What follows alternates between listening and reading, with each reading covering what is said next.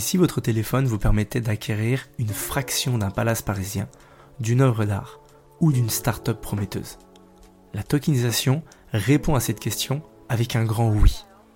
Bonjour à tous et bienvenue dans Token Talkers, votre podcast incontournable sur le Web 3.0 et plus précisément la tokenisation d'actifs.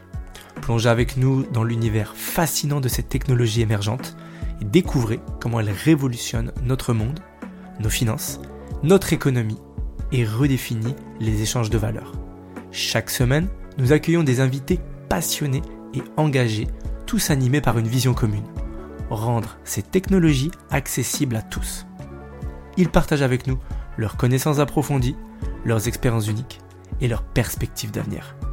Que vous soyez un professionnel aguerri, un investisseur avisé ou simplement curieux d'explorer cette révolution technologique, Token Talkers est votre guide privilégié dans l'univers complexe mais absolument captivant de la tokenisation et des actifs numériques. Installez-vous confortablement et préparez-vous à être inspiré.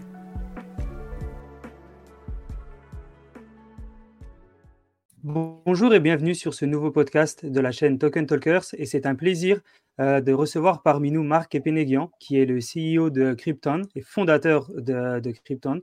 Donc euh, voilà, on va faire le tour un petit peu de toute l'actualité Web3 comme d'habitude euh, et on va avoir la chance de pouvoir parler de tout ce qui est régulation, régulation en France, en Europe et même dans le monde comment la France est positionnée à travers les différents, les différents pays. Et on a donc du coup la chance vraiment d'avoir Marc qui est un expert de ce domaine-là, qui est un expert dans différents sujets du Web3. Euh, et, donc, du coup, on va faire le tour tous ensemble dès, maintenant. Alors, Marc, euh, bah, déjà, bienvenue. Merci d'être là parmi nous. C'est vraiment un honneur, euh, un honneur de t'avoir. Marc, qu'est-ce que tu peux, gentiment, pour tout le monde, pour le public, bah, prendre le temps de, expliquer, qui tu es, ce que tu fais, ton parcours, etc. bah déjà, bonjour Jean, bonjour Lubo, merci pour cette invitation et, ravi de participer à ce podcast.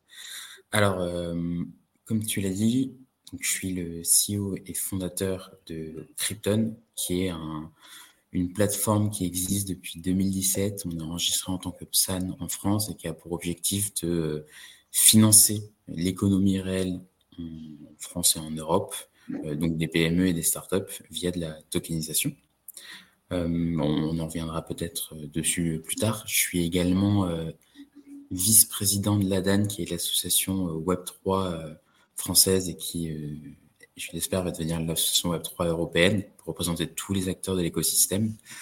Et je préside le comité de tokenisation au sein de cette association, comité nouvellement créé, qui a pour but de rassembler tous les acteurs, qui soient des, des petites entreprises, des grosses institutions financières comme des banques, au sein d'un groupe de travail pour réfléchir à comment on fait en sorte que la tokenisation se passe en France euh, parce que c'est un, sujet que je pense et j'y crois d'avenir et donc comment on prépare le terrain euh, en, de manière très proactive. Euh, je suis également au board de France FinTech, donc c'est l'association qui représente euh, toutes les FinTech françaises où, euh, où je m'occupe et j'essaye d'aider euh, surtout sur les sujets Web3, réglementaire et capital market. à part ça, j'ai je participe à des groupes de travail où j'ai piloté un groupe de travail à Paris Aéroplace, qui est l'association euh, qui représente euh, la place de Paris, qui est une association où il y a la plupart des gros corporates français. Euh, un groupe de travail sur le futur des infrastructures de marché en France. Donc, on, ça a évoqué la tokenisation notamment. Et j'ai récemment participé à un groupe de travail, l'Association française de gestion d'actifs, donc l'association qui, rassemble tous les fonds français, les asset managers, sur la, sur la préparation d'un guide sur la tokenisation des parts de fonds et de l'actif des fonds. Hmm. Euh, guide qui est sorti hier soir, donc euh, enfin hier soir, le, le, le 5 décembre. Euh, tout le monde sait maintenant quand on a tourné, désolé. Euh, et, et, voilà. Pour, pour revenir sur mon parcours, j'ai fait l'ESCP, euh, après, j'ai travaillé en tant que liquidity trader à la banque Rothschild Co. Donc, gérer les contrats de liquidité du groupe du CAC 40, BEL 20, SBF 120. En parallèle de ça, en fait, j'avais effectué un, mémoire à l'ESCP sur, euh, sur l'utilisation de nouvelles mesures de risque pour remplacer la volatilité sur les marchés financiers. Et, et on m'avait proposé à l'époque, le SCP, de continuer en PhD.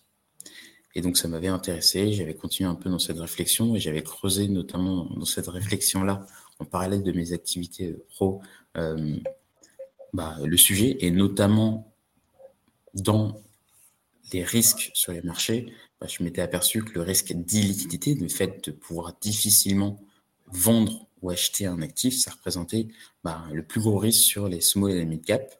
Et donc de là, j'ai finalement, on en reviendra peut-être, mais je sais pas très intéressant, pas fait euh, ce PhD. J'ai décidé de me concentrer à euh, répondre de manière euh, utile et pragmatique à ce risque d'illiquidité, en me disant simplement, si on arrivait, c'est pas simple, hein, mais si on arrivait à créer un marché liquide sur les petites entreprises, les PME, bah finalement, on allait rendre l'actif plus attrayant et donc faciliter la vie des investisseurs qui veulent les financer et en facilitant, euh, enfin, en dérisquant une partie de l'investissement et en facilitant tout ça, on arrivera à rediriger une partie de l'épargne euh, vers les fonds propres de nos PME, euh, ce qui leur permettrait de réindustrialiser, d'employer, de devenir des ETI et finalement de créer un cercle vertueux.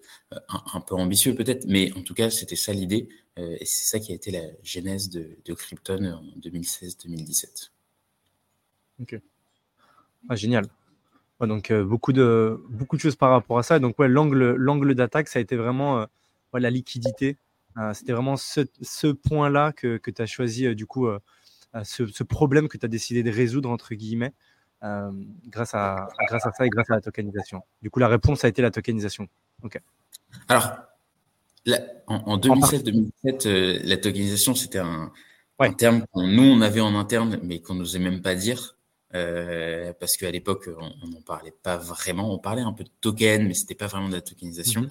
Euh, pour, pour la petite anecdote, je pense qu'on a été un, des premiers en 2016-2017 à l'utiliser. Après, il a été repris différemment, mais on, les opérations sur Krypton, on voulait, même si c'était juridiquement euh, des sortes d'ICO, on voulait pas les appeler comme telles, comme ça fait rien à voir philosophiquement. on avait créé l'acronyme ITO, Initial Token Offering, euh, parce que pour nous, c'était vraiment ça la tokenisation. Après, j'ai vu que le terme ITO avait été repris dans les années 2018-2019 par d'autres projets, mais nous, l'idée, c'était un peu de se démarquer. Et c'est vrai qu'à cette époque, on parlait pas de tokenisation.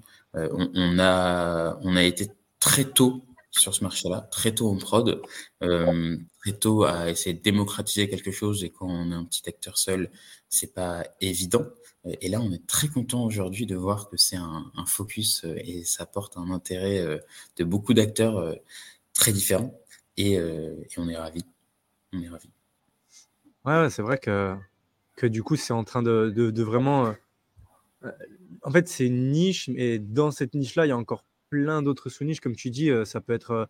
Il y a beaucoup d'acteurs français qui, sont, qui se sont positionnés sur l'immobilier. Il y en a d'autres qui, comme nous, qui sont un peu plus focus sur les startups d'autres PME, d'autres qui vont attaquer plutôt les, fonds d'investissement. Et en fait, c'est plus on creuse, plus on se dit, oui, mais en fait, il y a, y, a, y a, vraiment beaucoup de choses à faire dans ce, dans ce domaine-là. Quoi. Bah oui, ça touche potentiellement toutes les classes d'actifs. Il y a, eu beaucoup d'études et d'analyses qui sont sorties euh, cette année sur la tokenisation, que ce soit de banques cabinets de conseil. Euh, j'aime bien citer celle de, de BCG, qui, euh, qui est peut-être un peu optimiste, en tout cas, moi j'aimerais bien que ça se réalise, qui prévoit 16 000 milliards de dollars d'actifs tokenisés d'ici 2030. 16 000 milliards de dollars, c'est immense.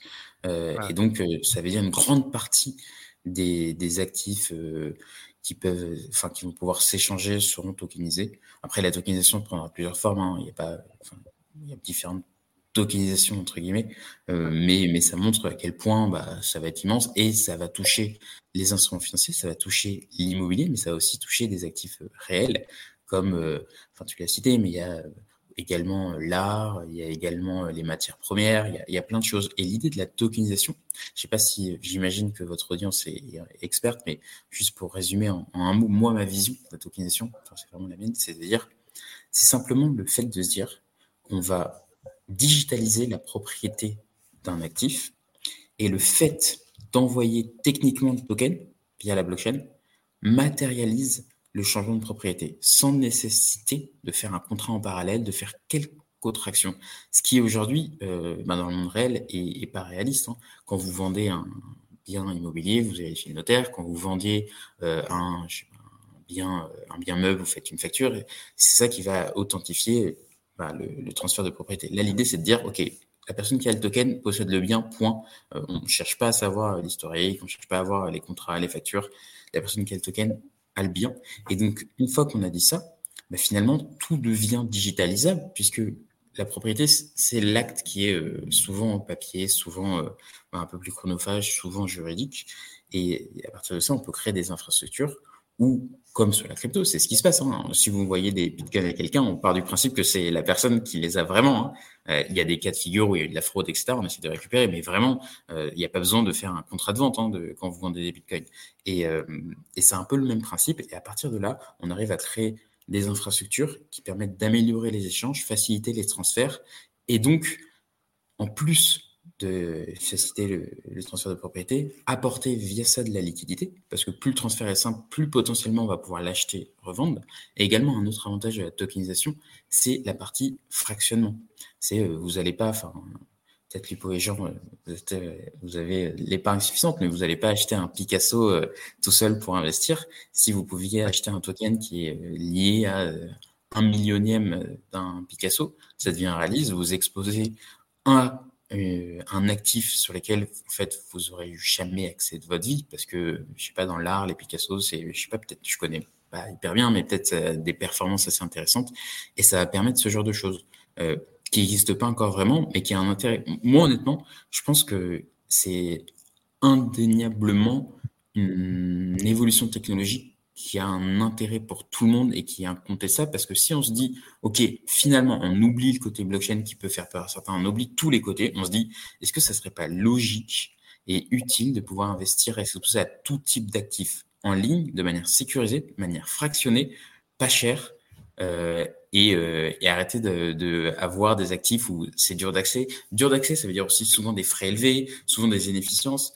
Et donc pour moi, en fait, c'est tellement bénéfique pour tout le monde si c'est bien fait que c'est une révolution et j'y ai toujours pensé en 2017 j'étais tout seul à le penser enfin, pratiquement aujourd'hui j'espère qu'on est plus nombreux et en, disant bah en fait c'est sûr que ça arrivera tellement ça répond à un besoin qui est cohérent logique et utile Ouais, c'est exactement ça. C'est, c'est, euh, on, bah, on en est convaincu aussi. Et, d'ailleurs, c'est marrant parce que tu parles de l'art et du Picasso. On a sorti un épisode euh, il, y a, il, y a, quelques jours euh, par rapport à ça où, où, justement on a vraiment donné des, des cas réels.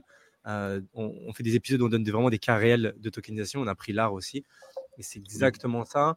Et, et, et, même au-delà de parler, là on parle de, de gros, de gros actifs qui peuvent performer. Et même pour bah, des personnes qui peut-être sont artistes et n'arrivent pas encore à vivre de leur art, ils peuvent très bien dire bah ok bah moi euh, je fais des tableaux, je les tokenise, je récupère des fonds euh, par rapport à ça et ça me permet aussi bah, d'avoir de vivre plus facilement de mon art plutôt que d'arriver avec euh, des tableaux très chers, etc. Donc ça donne aussi ce côté-là pour les petits artistes aussi en fait. Mais, ouais, complètement. Et y a, on peut aller encore plus loin. Pour moi, la tokenisation, elle va tout toucher. Je donne un exemple simple. si on se dit que on tokenise les cartes grises des véhicules. Et donc, quand vous avez une voiture, vous avez euh, la carte grise qui est tokenisée. Ben, en fait, euh, juste vous la vendez, vous envoyez euh, le token qui représente la carte grise à la nouvelle personne, ça lui évite des démarches administratives, ça matérialise le changement de propriété. en fait, tout devient plus simple. Et, ça, c'est des choses qui peuvent être possibles sur beaucoup de choses. Et donc, on ne parle pas toujours que d'investissement, parce que vous achetez pas une voiture et vous la revendez pas à but et souvent vous allez perdre un peu d'argent, mais c'est pas grave. Mais ça va juste faciliter les changements de propriété de tout type d'actifs, qui soit à but euh, investissement, ce serait sûrement les premiers cas d'usage parce que en fait c'est ça qui va permettre de générer euh, la marge de l'EBITDA qui va payer de nouvelles infrastructures nécessaires. Donc on est obligé d'initier par là, c'est logique. Mais après, on va pouvoir réutiliser tout ça pour ouvrir des cas d'usage peut-être moins euh, rentables parce que comme c'est pas de l'investissement, comme c'est des biens, ça va être des commodities, ce qu'on appelle, euh, mais tout autant utile, voire qui va vraiment toucher le quotidien.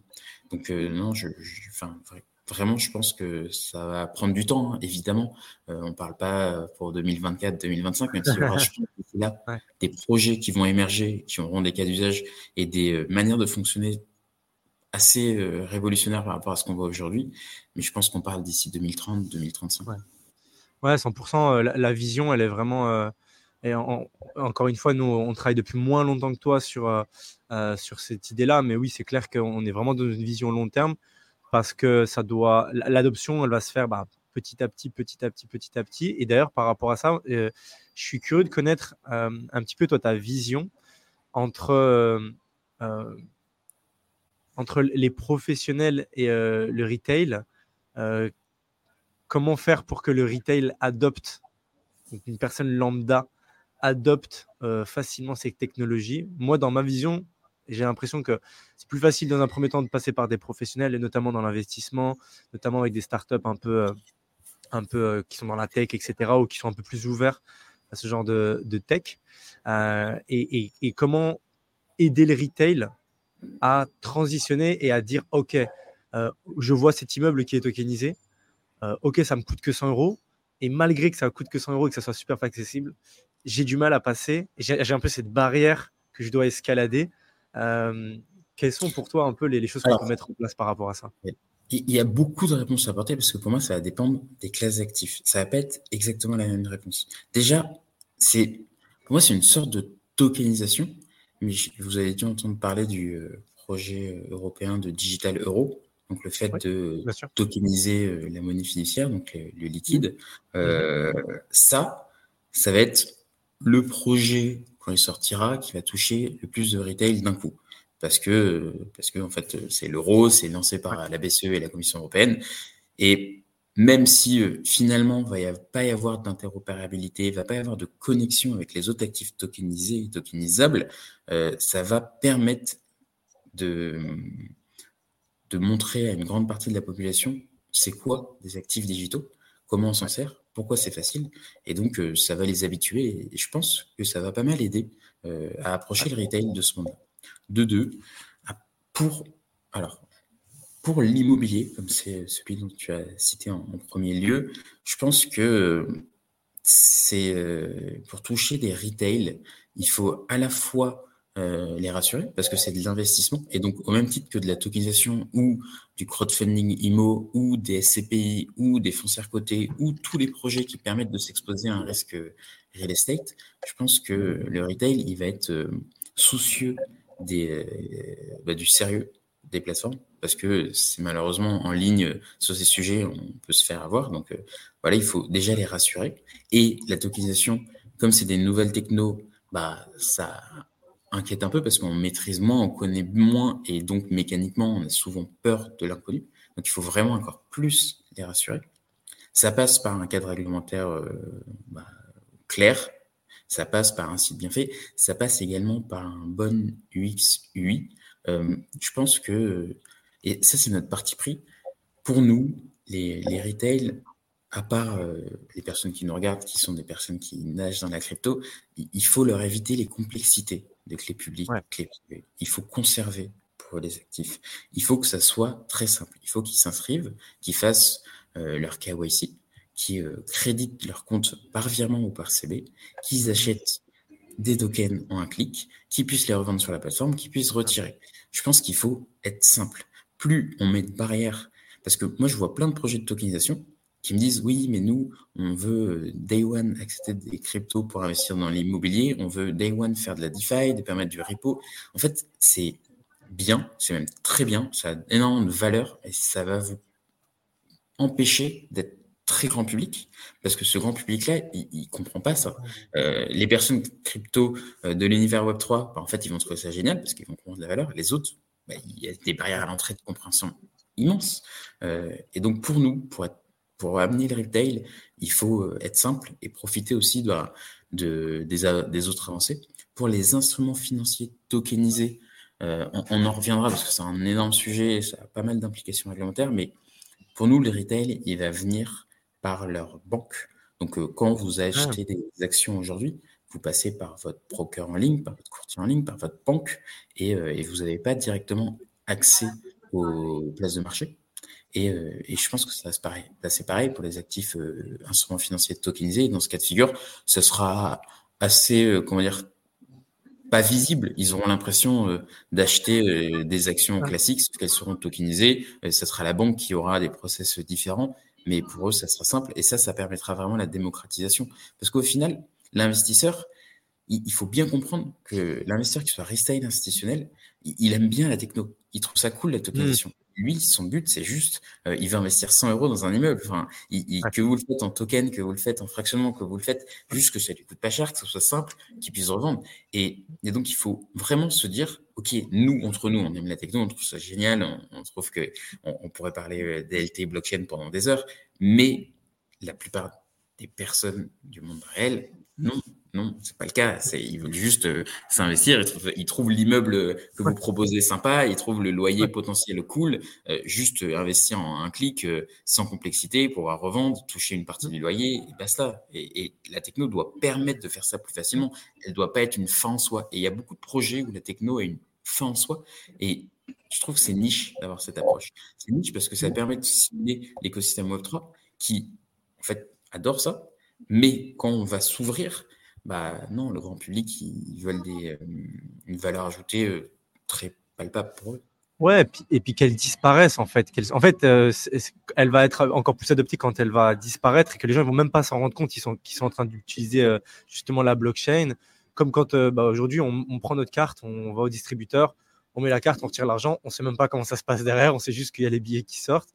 Et ben là, c'est un peu la même chose je pense qu'on doit essayer de maquiller un petit peu tout ça, euh, expliquer pour les gens qui en veulent envie, mais de dire voilà, oui, tu peux, tu peux, tu peux investir à partir de 100 euros en, un clic, comme tu dis, et, euh, et de camoufler un peu euh, cette technologie parce qu'au final, comme tu dis, c'est pas la fin en soi. C'est oui, ça permet de le mmh. faire, mais il n'y a pas forcément tout le monde qui a le besoin de, ouais, de, de, le savoir et de vivre entre guillemets. On, peut très bien euh, simplifier, camoufler, mais faire en sorte que tout euh, est disponible pour autant. Qu'on mette à dispo les explorers pour les gens qui cherchent, une FAQ qui explique précisément tout comment ça fonctionne. Euh, nous, c'est ce qu'on a sur Krypton. la réalité, c'est que moi, j'ai demandé à mes devs de mettre un explorateur public. ça les fait rire, mais que personne clique dessus. la FAQ sur les sujets techniques, pareil. Donc, nous, on a essayé d'expliquer comment on fonctionne réellement on se rend compte que notre cible, ils sont enfin pas technophiles. Quoi. Euh, et ils ont le droit, en fait. Nous, on pense que c'est bien que l'information soit là, mais transparente, même si elle n'est pas euh, lue, effectivement. Mais, mais en tout cas, ça permet de montrer pas de blanche, ça permet de dire on n'est pas une black box. Donc, on, quand on maquille, entre guillemets, euh, on cache rien, juste on est là pour simplifier votre expérience. Mais pour autant, bah, creusez autant que vous voulez, vous trouverez toute l'info. Ça, c'est important aussi, pour rassurer. Parce que les black box, ça fait peur. Et, euh, on l'a vu hein, dans, les crypto exchanges, euh, il y a eu des sujets sur on comprenait pas les fonctionnements, on comprenait pas les fonds propres, euh, ça a fait peur à l'écosystème, alors que quand on est transparent, et c'est un peu la vision Web3 d'être transparent, mais surtout pas que sur les transactions, bah ça rassure tout le monde. 100%. 100%. Ok. vous, si, tu veux en dire un petit peu plus du coup sur, ce Krypton, quelle est un peu la, la philosophie, ce que vous faites. Euh, il y a pas mal de projets. Euh, euh, voilà. Quel type de projet vous, vous accompagnez en ce moment Si tu veux dire un petit peu plus à, à, la communauté par rapport à ça? Ouais. Alors, sur Krypton, on a quatre offres. déjà, comme je t'ai dit en introduction, notre but, c'est de devenir la bourse pan-européenne des PME. Donc, au final, notre ligne d'arrivée, ça serait de devenir un peu le Euronext des PME, donc euh, pouvoir financer en bourse des PME et pouvoir faire en sorte surtout qu'elles se financent, parce que faut savoir que les, euh, PME françaises européennes ont un accès aux fonds propres euh, très compliqué. Surtout aujourd'hui avec la remontée des taux d'intérêt où l'accès au crédit devient de plus en plus complexe, en fait, le fait que les fonds propres soient compliqués, c'est encore plus pesant. Et l'idée, c'est vraiment d'apporter des solutions et de permettre aux investisseurs d'investir parce qu'en en fait, nous, on s'est rendu compte que pour les PME, c'est compliqué de trouver des investisseurs, trouver des fonds propres, mais les investisseurs, ils, disent à chaque fois, mais nous, on aimerait investir dans des PME, mais on fait comment? Il n'y a pas de, il y a pas vraiment de site, euh, on trouve pas de PME, notre PEA PME dans notre banque, ils nous propose rien, euh, donc il n'y a pas d'accès. Et d'autres nous disent, bah, il n'y a pas de liquidité, on investit dans une PME, mais on sort dans 15 ans, euh, Et quand le dirigeant part à la retraite, enfin, voilà, il, faut créer des préalables. Mais pour nous, c'est assez marrant parce qu'on trouve que c'est quelque chose où il y a vraiment déjà les deux côtés un peu de la plateforme, donc les PME et les investisseurs qui, cherchent ça. Donc on se dit, bah ok, il y a un besoin. Donc ça, c'est notre but final. Euh, et j'y reviendrai sur comment on veut y accéder. Donc aujourd'hui, euh, notre première offre, ça a été euh, via des actifs numériques de financer en fonds propres des startups et des PME françaises sur notre plateforme. Donc il y a des boîtes qui viennent nous voir en disant j'ai besoin de 100, 200, 300. On a levé, on a fait une opération de 700 000 euros pour Santexpat l'année dernière. Euh, pour me financer. Et donc, on fait une opération sur la plateforme, on permet aux gens d'acheter en euros des actifs numériques, et une fois le financement terminé, elle reçoit son argent, et il y a un marché secondaire qui commence. Donc ça, c'est notre offre classique.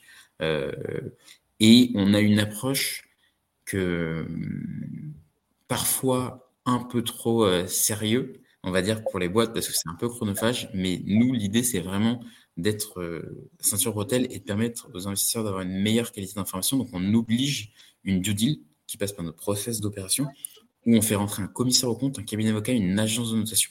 Et on fait une sorte de white paper, document d'information qu'on transmet à tout le monde.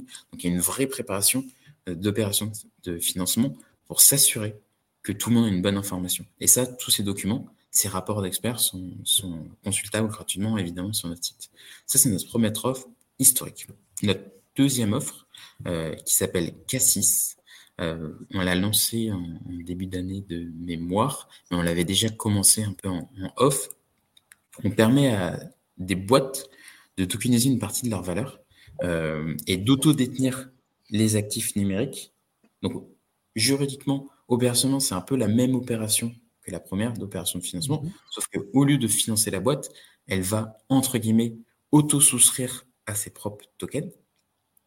Donc, c'est pas de l'autodétention comme c'est des actifs numériques. Euh, et enfin, c'est pas de l'autodétention d'action, ce qui n'est pas vraiment possible parce que c'est des, actifs numériques et c'est pas des instruments financiers dans ce cas de figure. Et une fois qu'elle les autodétient, sur la plateforme, elle va avoir une page dédiée, elle va dire, OK, euh, j'ai 150 000 tokens au, nom de ma boîte, euh, je vais pouvoir les distribuer à qui je veux, à mes employés pour remplacer tout ce qui est BSPCE notamment, à mes freelances, à mes clients, à mes fournisseurs, euh, et à tout mon écosystème, et le faire soit sur la plateforme, soit par API, et de le faire aussi euh, de manière euh, quotidienne si on le souhaite. Par exemple, je peux connecter cette plateforme, mon API, enfin l'API Krypton de distribution Cassis à mes, mes plateformes que j'utilise pour suivre les KPI au cœur de mes équipes et automatiquement quand les KPI se mettent à jour, ça distribue des tokens aux équipes et donc ça permet d'avoir un plan euh, bah, automatique, mais qui vraiment voit la valeur. Les personnes reçoivent des tokens qui ont une valeur en euros, qui s'échangent sur le marché secondaire, qui augmentent avec la valeur de la boîte. Donc ça crée vraiment quelque chose de, de cohérent. Euh, ça, c'est une offre où, en fait, on a plein de cas d'usage, je me suis rendu compte. Donc au début, c'était euh, le premier cas d'usage, c'était une boîte qui, est, qui est un, concurrent français de beurre, qui s'appelait Recab, et qui me disait, euh, enfin, qui est venu nous voir en disant, nous, on, veut distribuer des BSPCE à nos chauffeurs, mais comme c'est des freelances, on n'a pas le droit. Et euh, est-ce que hmm. vous pouvez nous, trouver, nous, aider à trouver une solution? Et donc, pour eux, on leur a un peu euh, fait de manière tailor de ça. Et donc, via les tokens, on pouvait, comme c'est des actifs numériques, et ils ont trouvé ça génial. Automatiquement sur la plateforme, à chaque fois qu'un chauffeur faisait une course, il recevait des tokens. Ça permettait d'augmenter sa fidélité vis-à-vis -vis de la plateforme versus d'autres plateformes, parce que tous les chauffeurs utilisent tout tu vois. Et, euh, et donc, euh, ça a été un, ça a vraiment marché. Après, ils ont fait un système de parrainage. Chauffeur amener un autre chauffeur et gagner des tokens automatiquement. Et donc, ça a vraiment marché. Et on s'est dit, bah, en fait, il y a un boulevard. Donc, on a créé l'offre. On a eu les premiers use cases où c'était plus simple BSPCE parce que les BSPCE, donc c'est euh, pour ceux, enfin, je l'ai un peu dit, mais c'est vrai que j'ai un peu la sale habitude de pas expliquer les acronymes, mais c'est des, c'est la manière de distribuer des parts de son entreprise à ses employés via des bons. C'est assez chronophage, c'est assez compliqué à mettre en place, ça nécessite des contrats, ça nécessite un avocat. Euh, et au final, les employés reçoivent pas vraiment des actions, ils reçoivent un bon qui vont pouvoir souscrire d'ici 2-3 ans à des actions à une valeur prédéfinie. Donc c'est assez compliqué à comprendre, à mettre en place, ça fonctionne pas trop en France. Et l'idée, c'est euh, de pouvoir faire quelque chose de beaucoup plus simple à mettre en place, à comprendre pour tout le monde. Donc ça, ça a été le deuxième cas d'usage où on a beaucoup de boîtes qui nous utilisent aujourd'hui. Le troisième, je vais pas tous les citer, après je vais passer sur les autres produits, mais je suis intéressant. On, l'a lancé avec euh, Republic.io euh, dernièrement. C'est un nouveau réseau social euh, qui, est, qui se veut très original, atypique. Et donc, ils ont mis en place notre système d'incentive. Et donc, quand vous êtes membre du réseau, à chaque fois que vous avez liké, commenté, partagé, interagir, en fait, vous faites gagner de la valeur au réseau. Vous jouez le jeu et donc vous gagnez des tokens. Et donc là, c'est vraiment une initiative des, des membres, des clients. Et ça, je trouve ça génial, ça n'existe pas. Enfin, personne ne fait ça. Et eux, c'est. En fait, on arrive à appliquer des logiques très Web3 à des entreprises qui ne le sont pas à notre mécanisme. Et ça, ça nous intéresse. Je m'arrête sur euh, Cassis. Troisième offre, on l'appelle tokenisation as a service. On l'a lancé en septembre. Euh, on s'est rendu compte qu'aujourd'hui, on est toujours une des rares, voire la seule plateforme de tokenisation d'actifs réels en prod et régulée en Europe, euh, avec un marché primaire et secondaire. Et donc, on s'est dit, OK, euh, la tokenisation, c'est pas que des PME, ce qu'on veut faire nous, c'est aussi plein d'autres actifs qui ont une valeur immense. Tu as cité l'IMO, tu as cité l'art, il y en a plein d'autres. Donc, on s'est dit, on veut aider les acteurs qui veulent tokeniser autre chose à utiliser notre plateforme pour tokeniser leurs actifs. Et là, on a créé donc tokenisation de service. Donc, on a, c'est un terme qui n'existe pas, mais je vais le dire, sassifié. Je ne sais, même pas comment le dire en français, mais on a rendu notre infrastructure qui était on-premise, on l'a rendu en mode SaaS. Donc, euh, on va pouvoir créer des instances de, notre, de tous nos serveurs et tous nos microservices un peu à la volée pour pouvoir créer d'autres projets.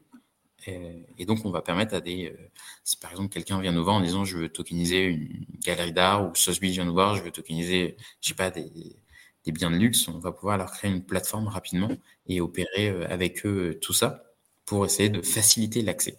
Et là, on s'occupe de tout, que ce soit du juridique. On a en interne bah, une dead of l'école qui a un PhD sur le sujet, donc on s'occupe de ces sujets pour eux. Euh, que ce soit de l'opération, que ce soit du technique. L'idée, c'est que ça soit simple et de permettre à la tokenisation d'émerger sur des classes d'actifs qu'on ne fait pas. Et la dernière offre, où euh, opérationnellement, c'est plutôt moi qui m'en occupe. Les, trois autres, euh, on a une équipe d'une vingtaine de personnes et c'est surtout elles qui s'en occupent. La dernière, c'est surtout moi. C'est dans le cadre du DLT pilote régime, qui est un règlement européen qui euh, a été euh, publié l'année dernière et qui est effectif depuis mars 2023, qui permet de créer pour la première fois des infrastructures de marché tokenisées. Euh, donc on pourra y revenir si vous voulez, mais c'est vraiment un, agrément boursier mais sous token. Et, ça, ça nous permettrait de devenir, comme je t'ai dit, une vraie bourse des PME, ou faire en sorte que quand vous achetez un token sur notre bourse, c'est une action PME, que vous êtes vraiment propriétaire d'une partie de la société, que vous, allez pouvoir investir via votre banque chez nous, euh, que la PME va pouvoir se financer via son réseau bancaire avec nous. Donc ça permet vraiment d'enlever tous les plafonds de verre et pour revenir à la discussion initiale, d'enlever toute la complexité parce que ça, pour les investisseurs qui soient retail ou institutionnels, ça reste de l'action. Elle est tokenisée, mais juridiquement, ça reste de l'action. Donc ça, euh, on, rentre dans ce pilote euh, régime et, euh, et, donc, c'est un gros agrément. C'est quelque chose qui n'est pas pensé pour les fintechs. C'est un agrément de bourse euh, et de CSD qui est euh, un peu le notaire des bourses. Euh, c'est Euroclear en Europe surtout. Et, euh, et donc, voilà, c'est ce qui me prend le plus de temps aujourd'hui. Mais on, on, a la chance d'avoir ce règlement en Europe qui est une avancée majeure qui n'existe pas encore ailleurs. donc, on veut absolument s'en saisir. Je prends quelques secondes pour vous remercier d'être avec nous sur cet épisode. C'est d'ailleurs pour cela que nous aimerions vous offrir notre guide sur la tokenisation. Il est disponible dans le lien en description, vous allez pouvoir apprendre encore plus sur cette révolution. Si vous voyez de la valeur dans nos conversations et notre contenu, vous pouvez également nous soutenir en laissant 5 étoiles sur votre plateforme d'écoute préférée. Merci, car grâce à vos évaluations, nous aidez à toucher encore plus d'auditeurs passionnés comme vous. Reprenons l'épisode. On voit que c'est pensé aussi bien pour euh, le professionnel que pour le particulier. On voit que tu as une vision euh, sur laquelle tu veux que le particulier puisse euh, s'implanter et puisse avoir accès à des, choses qu'ils n'auraient pas. Et on voit aussi que tu es du coup, on va dire, les émetteurs, hein, les, sociétés qui veulent se, tokeniser pour pouvoir lever les fonds plus rapidement et pouvoir se, financer. Donc, bah, félicitations à ça, pour ça, c'est super bien pensé. Euh, je sais aussi euh, que tu as la possibilité donc, du, coup de proposer des choses en, marque grise. Hein. Euh, tu en as pas encore parlé, mais je sais que c'est une possibilité que tu proposes aussi également. Donc, bravo pour ça. On voit que tout est bien ficelé. Marque grise, c'est ce que j'ai appelé tokenisation as a service, c'est un peu l'autre terme. Exactement. Et, ça, c'est important de le dire parce qu'effectivement, il y a plein de gens qui vont avoir, grâce à toi, la possibilité de se tokeniser euh, grâce à, ton système et en plus d'avoir un agrément derrière qui est l'agrément que tu, euh, que tu leur mets à disposition parce que tu fais, toi, tout ce qui est due diligence avant, tu contrôles les sociétés, tu les mets en place. Enfin, c'est incroyable. Oui, pour être exact, nous, on est enregistré, on n'est pas agréé en tant que SAD, mais euh, l'idée, c'est que ça soit sous notre, sous notre manuel opérateur. Donc, on leur donne pas d'agrément, mais ils vont opérer avec nous sous notre enregistrement. Ok, d'accord. Et après, objectif euh, final, DLT, pour pouvoir continuer à, grandir et, à prospérer, puis à, se réguler partout en Europe. Au jour d'aujourd'hui, c'est difficile en termes de régulation de pouvoir euh, avoir un agrément, par exemple, de l'AMF en France et de pouvoir aussi travailler sur les marchés, euh, les marchés européens euh, où, c'est encore compliqué, où justement il faut attendre le DLT ou quelque chose comme MICA qui est beaucoup plus européen, qui va permettre d'avoir un peu une, uniformité au, niveau des pays? Oui, non, aujourd'hui c'est très compliqué. Euh, l'enregistrement PSAN qu'on a, il est franco-français. Hein. C'est quelque chose qui nous permet d'exercer notre activité en France, mais c'est pas le cas mmh. ailleurs il faut cumuler un peu les statuts euh, nationaux ad hoc euh, pour pouvoir aller un peu partout.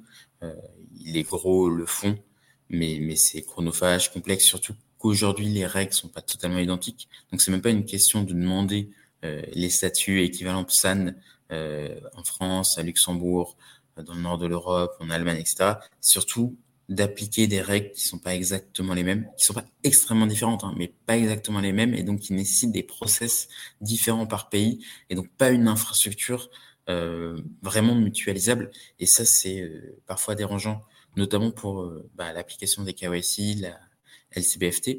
Aujourd'hui, euh, l'obligation des crypto exchange, des banques, de faire des KYC, donc, Know Your Customer, c'est quand vous inscrivez sur une plateforme bancaire de mettre sa carte d'identité, de répondre à des questionnaires et de faire parfois d'autres choses. Ça, ça provient d'une directive européenne qui s'appelle la cinquième directive AML. Et en, Europe, il y a deux manières de créer des réglementations. Il y a les directives et les régulations. Une directive, c'est une, enfin, c'est comme son nom l'indique, l'Europe dit au pays, il faut faire ça, mais les pays peuvent la transposer. Donc, ils vont avoir une marge de manœuvre, ils vont voir également la surtransposer.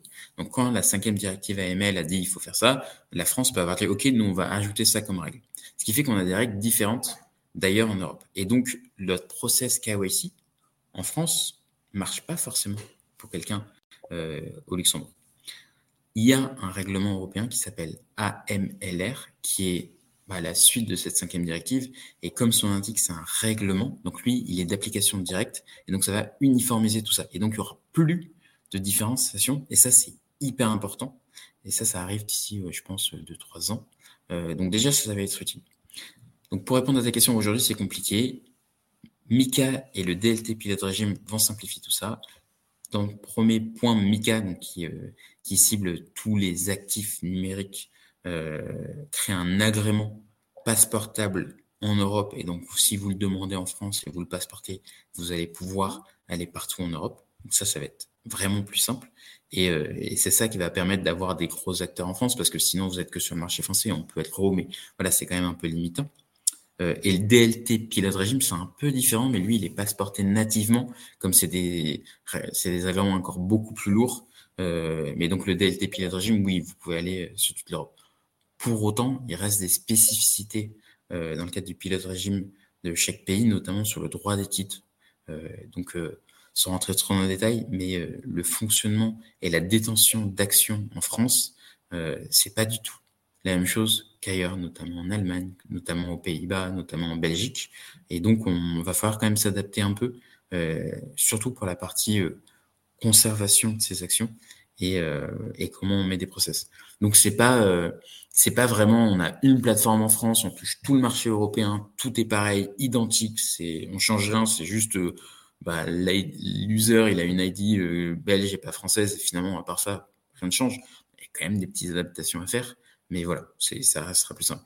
Pour Omika, euh, pour le coup, post-agrément, je pense qu'il y aura vraiment plus trop d'adaptation et, euh, et ça sera très simple d'être en France, d'accepter euh, Day One en étant agréé et passeporté des users de toute l'Europe. Et ça, c'est très bien. Ça permettra d'avoir des tailles critiques parce que, en fait, on veut des plateformes qui ont des tailles critiques euh, parce que sinon, on n'arrive pas à concurrencer euh, les Asiatiques, les Américains qui ont des marchés euh, plus gros. Hein.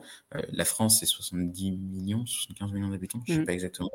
Euh, les États-Unis, c'est 300 millions. Et donc, euh, évidemment, quand vous demandez un enregistrement, quand vous êtes régulé aux États-Unis, c'est euh, c'est 5, 4 fois et demi, 5 fois le marché. Et en termes de PIB, c'est encore beaucoup plus. Et donc, vous faites le même acte, entre guillemets. Vous faites un acte pour être régulé, vous créez la même plateforme, mais votre marché est beaucoup plus vaste de base. Et donc, avec un marché unique, avec ce passeport, bah, ça permet d'avoir la même chose. Et donc, en ayant la même chose, d'avoir des coûts fixes similaires, mais un potentiel plus important, et de créer des gros acteurs en Europe et c'est une question de souveraineté, en fait, d'avoir des gros acteurs européens. Parce que si la crypto se passe en Asie, se passe aux États-Unis, et que eux, ces plateformes ciblent les acteurs européens, bah, un, la réglementation européenne ne sera pas très utile parce qu'elle va réguler les acteurs européens.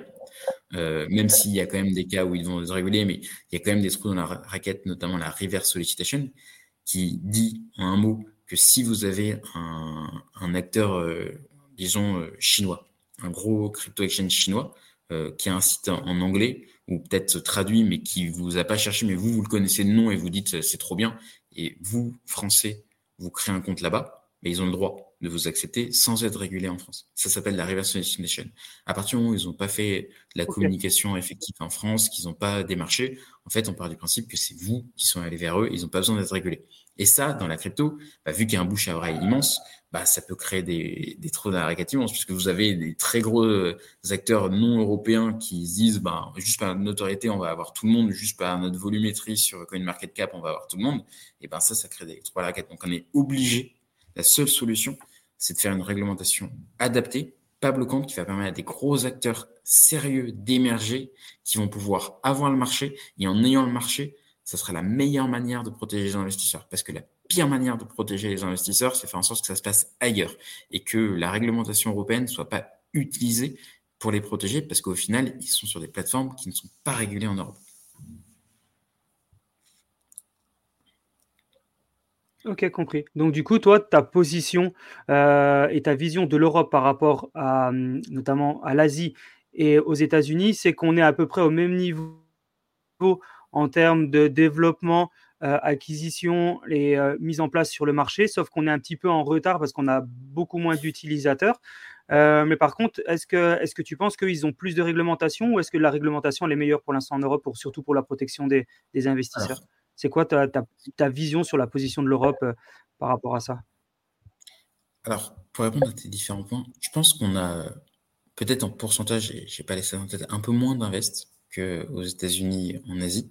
Je pense que la réglementation est beaucoup plus robuste, réfléchie euh, en Europe, mais vraiment une très grande avance avec Mika notamment. Euh, je pense que la crypto, comme toute évolution techno, c'est nouveau et ça a besoin de financement. Et c'est beaucoup plus dur de trouver des financements sur du sujet en Europe, surtout maintenant qu'aux États-Unis, en Asie. Euh, et donc, euh, et donc la réglementation c'est bien, Mika approche c'est bien, mais il y a quand même des risques associés. C'est comme je t'ai dit, si Mika c'est une barrière trop haute pour les acteurs qui vont avoir du mal à s'en saisir, qui vont pas avoir les fonds pour être sous Mika et qui au final bah, vont disparaître et vont faire en sorte que c'est des autres euh, qui émergent, bah, Mika aura pas atteint son but. Donc l'idée c'est de faire en sorte que on arrive à trouver une manière de financer ces acteurs-là et de donner des chances, en fait, la chance de faire les choses bien, parce que ça marchera pas si on fait les choses pas bien. En fait, il n'y a aucun secteur qui, qui est pérennisé en faisant les choses pas bien. Donc, euh, moi, je trouve l'approche de la Commission européenne euh, sur MICA euh, bonne, parce que les investisseurs, ils, doivent être protégés pour investir à long terme. Et moi, je suis là pour du long terme, j'imagine vous aussi, on ne fait pas des coups. Et, et donc, pour un crypto exchange tienne 20 ans, 30 ans, 40 ans, bah, il faut que ces investisseurs se sentent en confiance, protégés, qu'il se passe bah, pas, pas de choses un peu farfelues sur la plateforme. Donc le cadre est important, vraiment. C'est ça qui va permettre l'adoption, notamment des personnes qui ne sont pas dans cet écosystème. Pour autant, juste trouvons le juste milieu entre des cadres qui protègent les investisseurs et donc qui donnent la confiance de leur donner envie de se positionner là-dessus, qui fait un peu peur, mais en permettant surtout à des plateformes européennes d'émerger et de toucher ces investisseurs. Oui, ça va permettre aussi en même temps de protéger euh, le développement des sociétés comme la tienne euh, via la concurrence étrangère. Tu l'as dit très justement, c'est si euh, les réglementations en Europe elles sont trop difficiles et qu'on a du mal à faire grandir nos écosystèmes, mais que les réglementations à l'étranger sont beaucoup plus faciles et ils arrivent à toucher parce qu'ils font pas un appel public dans le pays, mais ils arrivent à toucher euh, des investisseurs, bah, on peut avoir les meilleurs, euh, les meilleurs produits, les meilleures plateformes euh, du marché. On va vite se faire concurrencer. Donc, c'est important effectivement de pouvoir protéger les investisseurs. C'est important aussi de pouvoir protéger les sociétés européennes qui veulent se développer et émerger comme place de marché, un petit peu comme Krypton. se protéger de la concurrence qui pourrait être bah, du coup un peu biaisée si, si la réglementation est mal faite. Et c'est même pas qu'une question Web3 crypto. En fait, c'est souvent malheureusement, et ça va changer, j'en suis sûr, je suis optimiste, mais comme ça, sur les nouvelles évolutions techno, euh, l'Europe, les investisseurs et on va dire l'écosystème européen est un peu averse au risque. Et donc, c'est pas les premiers à se positionner sur des nouvelles techno en règle générale. Euh, c'est pas le cas des entrepreneurs. On a des entrepreneurs euh, en France, en Europe, qui sont hyper pionniers historiquement, et c'est trop bien. Mais, euh, mais vraiment, c'est plutôt le côté invest. et donc, on l'a vu avec l'IA bah, l'IA, euh, la réalité, c'est que ça s'est fait euh, aux États-Unis et le jour où ChatGPT est sorti, euh, Mistral en France, donc une startup française, a réussi à lever des centaines de millions d'euros et là, il, il peut-être faire une opération encore plus grosse. J'ai vu dans une plus grosse, j'ai vu dans la presse.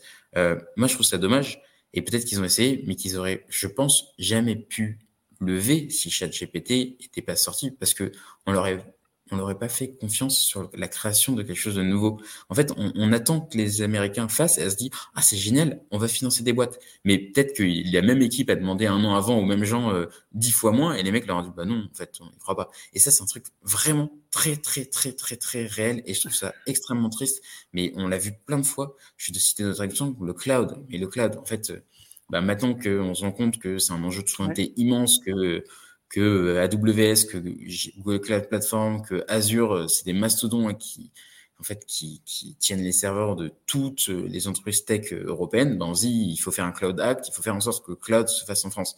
Mais faut arrêter la réaction. Il faut évidemment d'avoir des clouds français, européens, mais c'est pas comme ça que ça marche sur les technos. Faut que les, décideurs, il faut que les investisseurs comprennent qu'il faut absolument être en amont, c'est de la R&D. Et quand vous ratez la phase d'invest R&D en se disant on investit et on ne sait pas encore ce que ça va donner, bah évidemment que vous allez perdre la course après parce que eux ils ont fait le plus dur.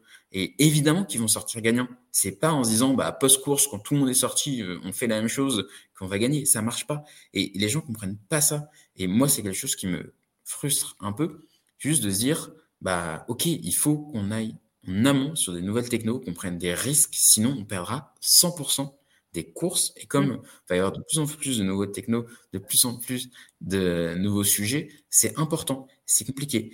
Pour autant, euh, il y a quand même plein de choses. La BPI fait plein de trucs pour la deep tech. Donc la deep tech, c'est un peu ça. C'est des choses où on ne sait pas encore ce que ça va donner, mais on essaye d'investir en amont pour faire émerger des choses. Donc c'est bien. C'est juste qu'il faut, au-dessus des initiatives euh, ben, françaises comme la BPI, comme la Commission européenne, que les investisseurs euh, institutionnels privés aient un peu cette logique, ce qui n'est pas complètement le cas aujourd'hui. Et, et, ça, c'est important notamment pour euh, la tokenisation. C'est important pour euh, la crypto de se dire, OK, bah, comment pourrait se passer le monde de demain? Comment j'imagine que ces sociétés vont évoluer? Est-ce que je me positionne en amont pour leur permettre d'émerger? Ou est-ce que je ferais de la réaction? Je donne euh, d'autres exemples. Vous avez vu, c'est des choses qui me tiennent euh, à cœur.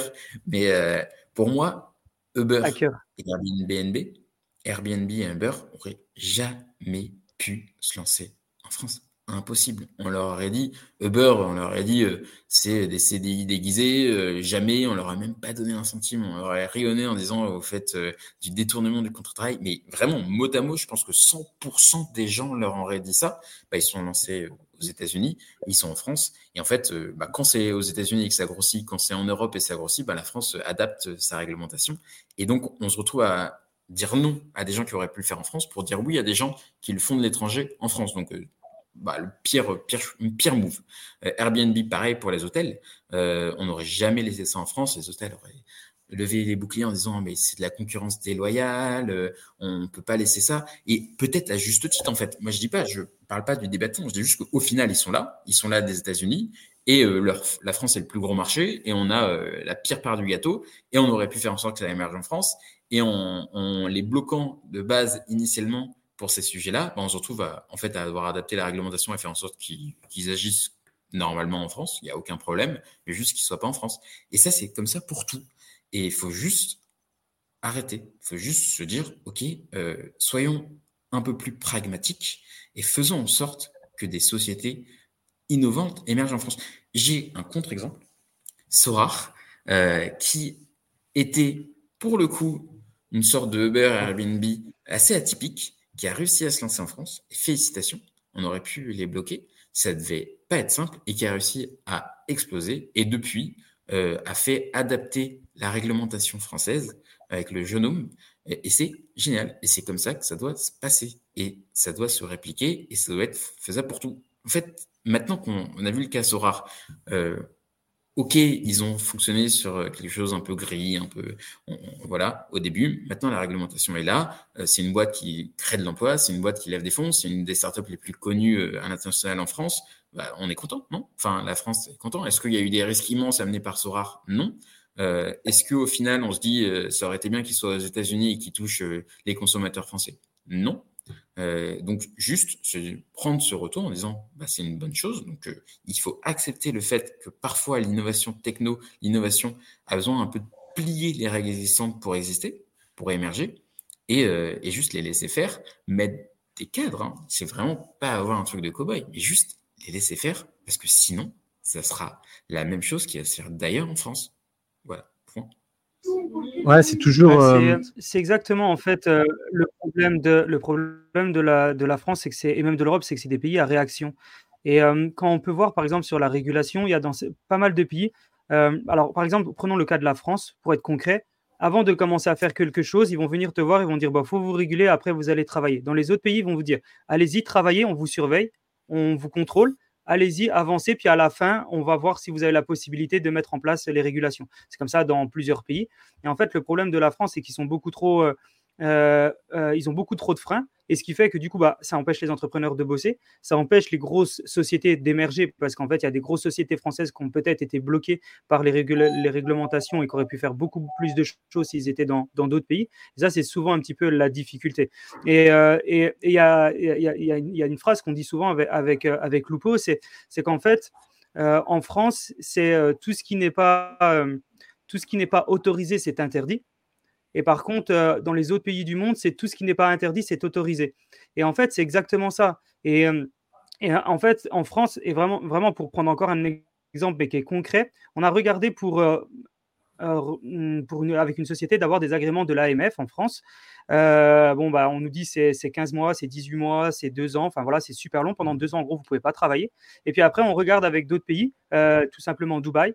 Euh, même l'Arabie Saoudite. C'est vraiment des exemples. Et eux, ils vous disent OK, pas de souci, vous venez, vous travaillez avec nous. Pendant deux ans, vous n'avez pas de règlement. Par contre, on vous surveille, on vous contrôle. Et au bout de deux ans, on vous donne votre agrémentation parce qu'on a contrôlé tout ce que vous faisiez pendant deux ans.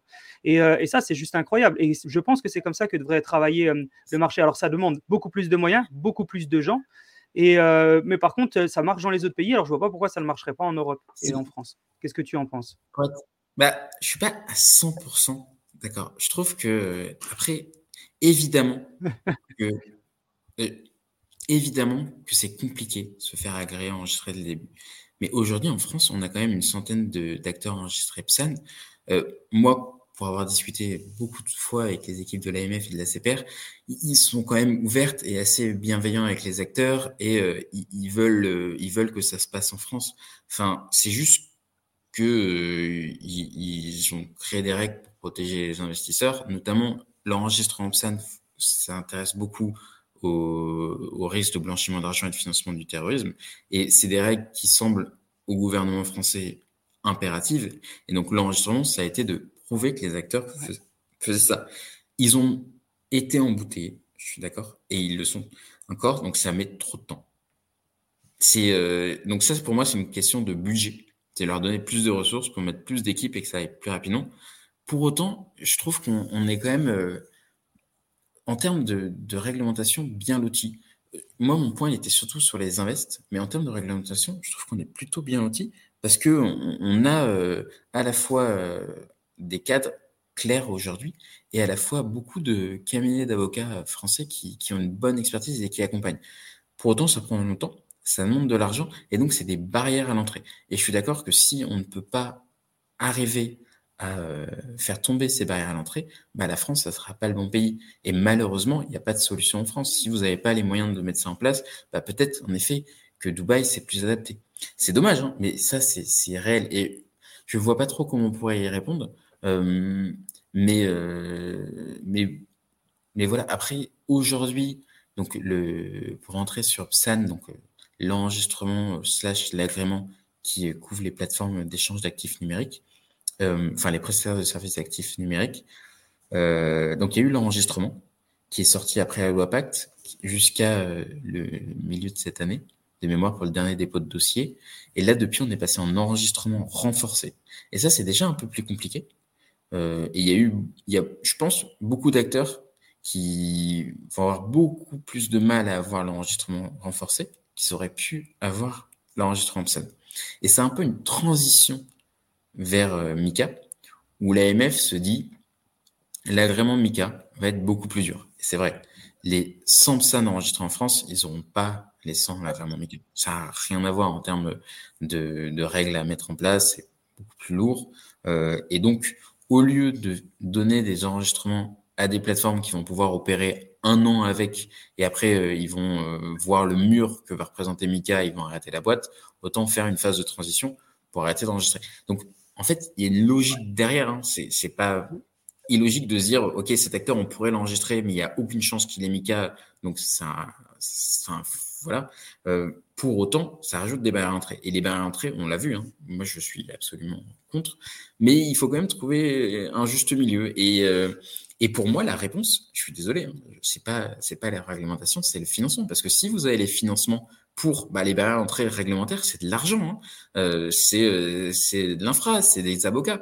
Mais si vous avez les financements, bah, c'est pas un problème l'enregistrement. Hein. C'est pas un problème l'enregistrement renforcé. Vous prenez euh, des cabinets d'avocats de la place, euh, vous prenez euh, des cabinets de conseil spécialisés en LabFT, vous prenez des devs, vous mettez en place des process, et en fait, vous n'allez pas vous sentir enfin freiner, bloqué, vous, juste ça va vous coûter de l'argent. Freiner un petit peu par le temps même. Par le temps, oui, je suis d'accord. Ça, ça, je suis d'accord avec toi sur ce point. Tu as tout à fait raison. Euh, on, et ça, on l'a remonté au niveau de la DAN. Les équipes de l'AMF, c'est pas leur faute, hein, sont sous-staffées. Les budgets sont votés à l'Assemblée nationale dans le cadre du PLF, notamment 2024. Euh, nous, on, on, a proposé qu'ils aient plus euh, d'effectifs. Bon, la réalité, c'est que eux, ils peuvent pas se dupliquer. Hein. Donc, euh, mécaniquement, nous, quand on parle à l'AMF, on sait très bien que c'est pas leur faute, enfin, de pas avoir assez d'effectifs. Eux, ils demandent que ça. Donc là, il faut que à l'Assemblée, il y ait des budgets qui soient votés. Et ça, c'est impératif. Il faut qu'ils aient plus de personnes à dédier. Euh, mais voilà, il faut comprendre que ça, c'est pas à leur niveau, ça se passe au niveau euh, bah, du PLF et, euh, et, ça, complètement. Il faut que ça soit plus rapide. C'est important que ça soit plus rapide parce que si on arrive à Mika avec des process d'agrément VASP dans, sous le cas de CAS, pardon, sous le cas de Mika en 18 mois, enfin officiellement 6 mois, mais 12, 14 mois en France versus en Lituanie ou ailleurs 4 mois, 5 mois, 6 mois et moins cher, bah là, ça va créer euh, du euh, shopping euh, réglementaire et c'est pas bien. C'est pas bien. Et surtout que ça sera passeportable. Donc quand je dis c'est pas bien, c'est que c'est vraiment, bah, ça serait catastrophique pour la France. Donc juste faisons attention à ça. Faisons en sorte que dans Mika, on aura la chance, c'est que ce sera les mêmes règles partout. Et donc l'AMF ne sera en aucun cas plus sévère qu'un autre superviseur national mais faisons en cas en sorte que bah, les demandes d'agrément en France soit tout aussi simple qu'ailleurs. Et, et, ça, c'est important parce que sinon, ben, les plateformes vont aller en Belgique, vont aller à Luxembourg et vont aller sur le marché français et ça sera en Europe. Donc, bon, l'enjeu de souveraineté, il sera un peu répandu, mais ça ne sera pas en France, donc c'est dommage. Et donc, pour toi, la collaboration entre les acteurs de la tokenisation et, l'ADNAN, elle, est, elle est quand même euh, réactive, elle est quand même. Euh, enfin voilà, il y a quand même des choses qui arrivent à se mettre en place. Ils, sont quand même. Euh, enfin voilà, ils écoutent un petit peu les acteurs ou ça, ça prend quand même toujours un petit peu de temps. Est-ce qu'elle essaye d'être un petit peu en avance ou c'est plutôt elle est plutôt à, réaction aussi sur ce secteur-là? C'est quoi pour toi la, la, collaboration vraiment entre ces acteurs de la tokenisation, que ça soit sur du, de la crypto, sur du security token et l'ADNAN C'est quoi cette collaboration? Tu, fais, tu veux dire l'ADAN, l'association Web3 la Dan, oui, la Dan. Euh, bah, la collaboration, elle est immense. Moi, comme je t'ai dit en, introduction, j'ai la chance d'être vice-président de la Dan et président du comité de tokenisation. Donc, euh, je fais en sorte, euh, et moi, personnellement, personnellement, faire en sorte que la Dan prenne ces sujets à cœur. Mais, mais la présidente de la Dan les prend à cœur même sans moi. Et en fait, il y a une vraie volonté. De toute façon, la Dan couvre tous les cas d'usage Web3 et la tokenisation, c'est un cas d'usage très grand public qui intéresse beaucoup d'acteurs. Donc, comme je t'ai dit en introduction, j'ai créé, et on a créé au sein de la DAN le comité de tokenisation il y a un mois, je crois, euh, que j'ai la chance de présider. Dans ce comité, il y a beaucoup de membres. Je pense qu'on a une quarantaine, cinquantaine de membres, euh, voire plus. Il y, a, euh, il y a des banques, il y a des infrastructures de marché, il y a des petits acteurs comme nous de la tokenisation, euh, il y a euh, des fonds, il y a des associations euh, professionnelles. Et l'idée, c'est de faire en sorte qu'il y ait tout le monde et de les faire travailler sur des sujets euh, transfert. Donc le comité de tokenisation, il couvre tout type d'actifs, mais on les a divisés en trois grandes catégories. Les instruments financiers tokenisés, l'immobilier et euh, les autres euh, biens tokenisables. Et à partir de là, on a créé cinq missions au sein de ce comité qui vont pouvoir faire avancer les sujets.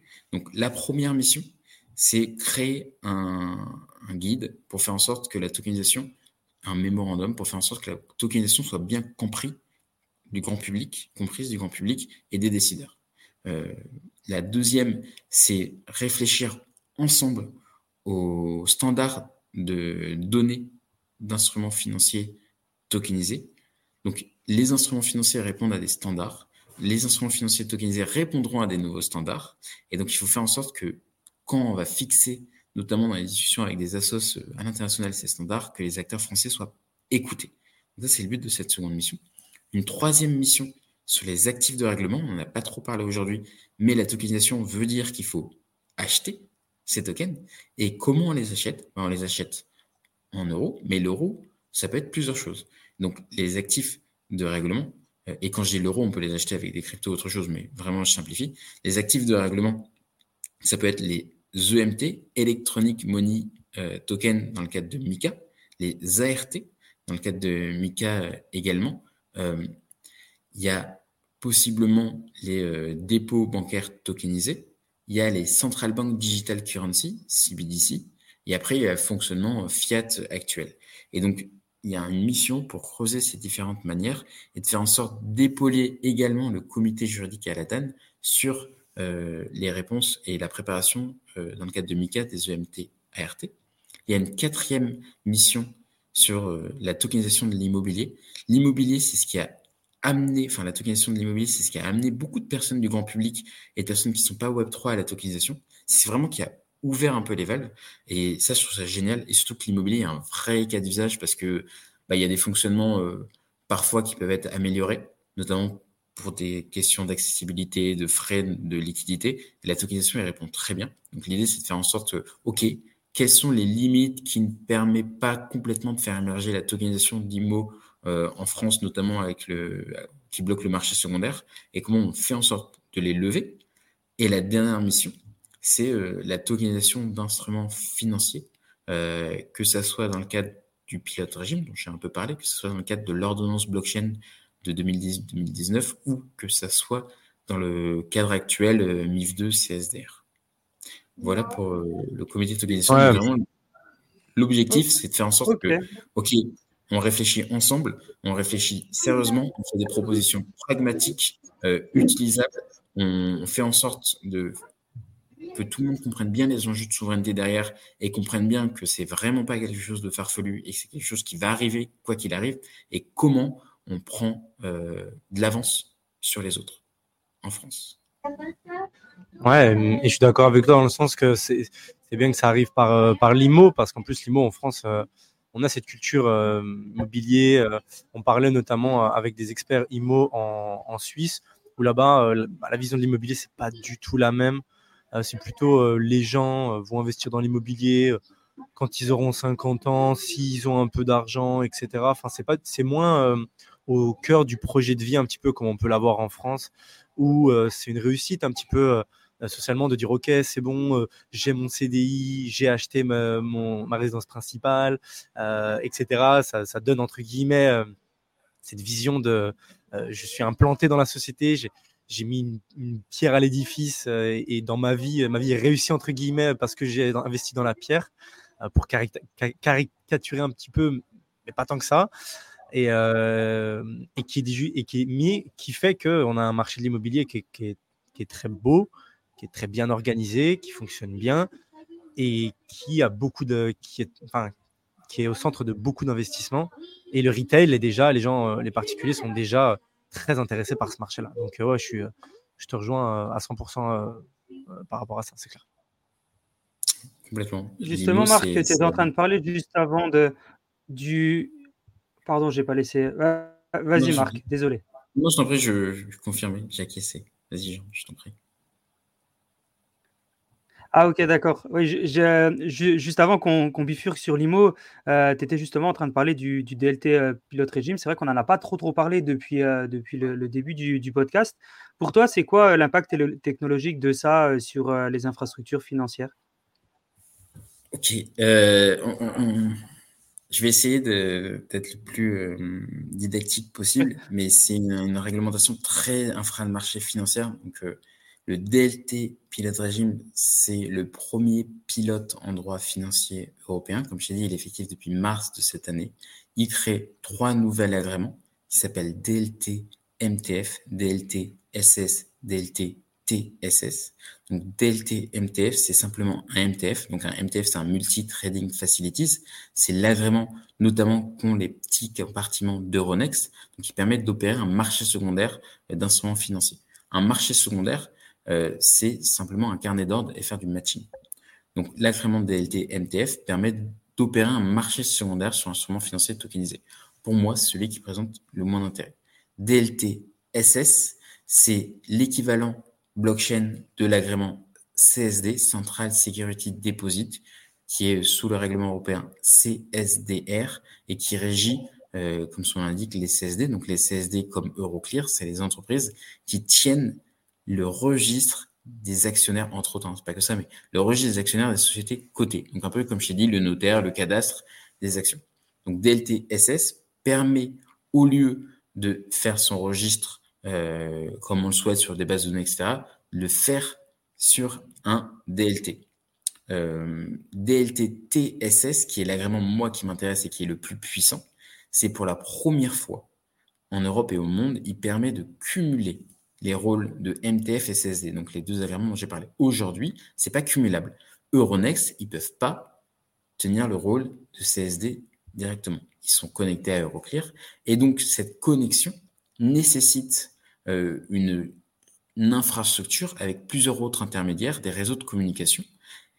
Et ça amène à avoir, euh, quand vous achetez une action, 7 à 8 intermédiaires et un règlement de livraison à deux jours.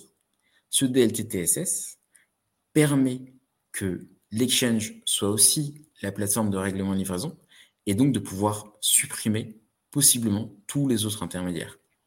C'est un peu ce que vous voyez quand vous achetez euh, sur euh, des crypto exchanges comme Binance. En fait, vous passez un ordre sur Binance et vous recevez, euh, quand il est exécuté, directement votre crypto sur le wallet où vous êtes conservé chez Binance. Ça, c'est quelque chose qui n'existe pas vraiment sur les infras de marché. Et l'idée de TLTTSS, c'est d'avoir quelque chose aussi simple que ça sur des instruments financiers tokenisés, sur de l'action, d'obligations ou notamment des ETF. Euh, ce DLTTSS, il offre aussi des exemptions. Enfin, le pilote régime offre aussi des exemptions sur la réglementation existante donc ça soit de MIF2, donc la réglementation qui couvre les instruments financiers en Europe, ou CSDR, la réglementation qui couvre les CSD. Et bon, il y a plusieurs exemptions, mais il y a pas mal d'exemptions assez intéressantes. Aujourd'hui, euh, que ce soit toi, Lupo, ou toi, Jean, vous allez, vous pouvez pas, c'est impossible d'ouvrir un compte chez Euronext. Si vous voulez acheter des actions, je sais pas, BNP, euh, bah, vous passez par votre banque. Pourtant, les actions BNP, elles sont, euh, le carnet d'ordre est dans les mains d'Euronext. Et euh, parce que les marchés en Europe sont obligatoirement intermédiaires. Il faut être membre de marché d'Euronext pour pouvoir passer des ordres. Ça, c'est une obligation réglementaire. Dans le pilote régime, on a le droit d'accepter des retails en direct. Donc ça, ça paraît en fait hyper logique pour nous, mais c'est complètement contre-intuitif, voire game changer pour les infras de marché, parce qu'ils n'ont jamais fonctionné comme ça. Eux, c'est des, enfin, ils ont besoin d'intermédiaires. Et donc, ça, c'est une révolution. Et ça permet d'avoir des bourses avec des investisseurs en direct. Euh, autre exemption possible, aujourd'hui, sur les instruments financiers cotés, le règlement livraison est opéré ce qu'on appelle en monnaie banque centrale. Donc la monnaie banque centrale, c'est de la monnaie qui circule dans les livres de la Banque centrale européenne via deux systèmes, enfin via un système qui s'appelle Target 2. Et euh, c'est quelque chose qui ne peut être manipulé que par les établissements de crédit. Donc, l'avantage de cette monnaie, c'est qu'il n'y a aucun risque de crédit d'une banque dessus. Par exemple, vous, quand vous avez votre argent sur votre compte bancaire, bah, si la banque fait faillite, vous avez, vous avez une assurance euh, de la protection des dépôts. Mais si vous avez un million, bah, vous allez perdre quand même de l'argent. C'est ça la réalité. Euh, je crois que l'assurance, c'est 190 000 ou 80 000, j'ai plus le truc en tête. Mais, euh, mais vous allez perdre. Et même si une faillite de banque euh, ça arrive rarement et en France, tant mieux, ça n'arrive pas.